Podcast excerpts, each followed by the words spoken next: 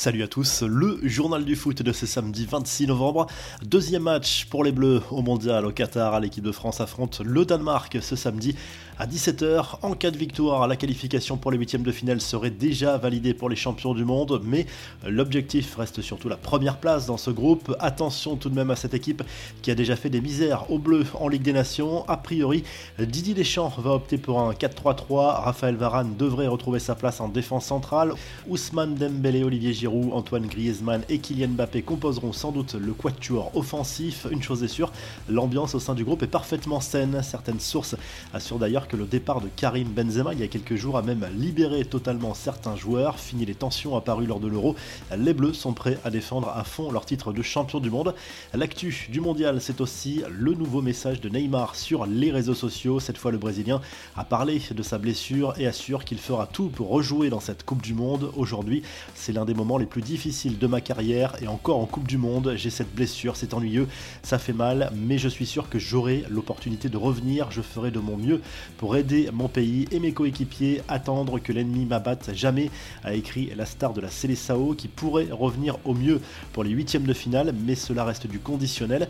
On jette un œil aussi sur le programme de ce samedi après Tunisie, Australie dans le groupe des Bleus et Pologne, Arabie Saoudite, l'Argentine jouera déjà sa survie dans la soirée contre le Mexique les partenaires de Léo Messi, battus lors du premier match, doivent absolument s'imposer et la pression est forcément énorme sur l'Albi Céleste. Vendredi soir, l'Angleterre a déçu avec un match nul 0-0 très terne face aux États-Unis. L'Équateur et les Pays-Bas ont fait match nul, un but partout. Le Qatar est déjà éliminé de son mondial après une deuxième défaite de rang contre le Sénégal. Autre image qui a interpellé les médias et surtout les réseaux sociaux, cette séquence de Cristiano Ronaldo lors de la victoire du Portugal contre le Ghana est devenue virale. On y voit l'attaquant portugais sortir un aliment de son short avant de le manger. CR7 aurait tout simplement eu besoin d'un petit remontant, sans doute un complément alimentaire.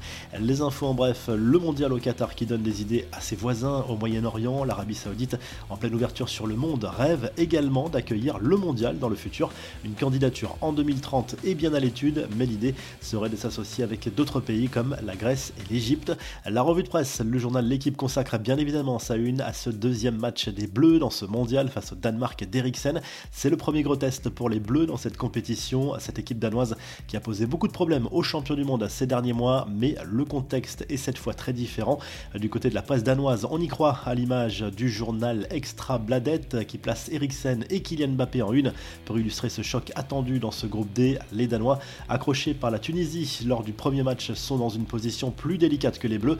En Espagne, le journal Marca se penche sur le futur de Joao Félix qui aurait demandé à partir de l'Atlético Madrid dès cet hiver parce qu'il ne joue pas assez à ses yeux.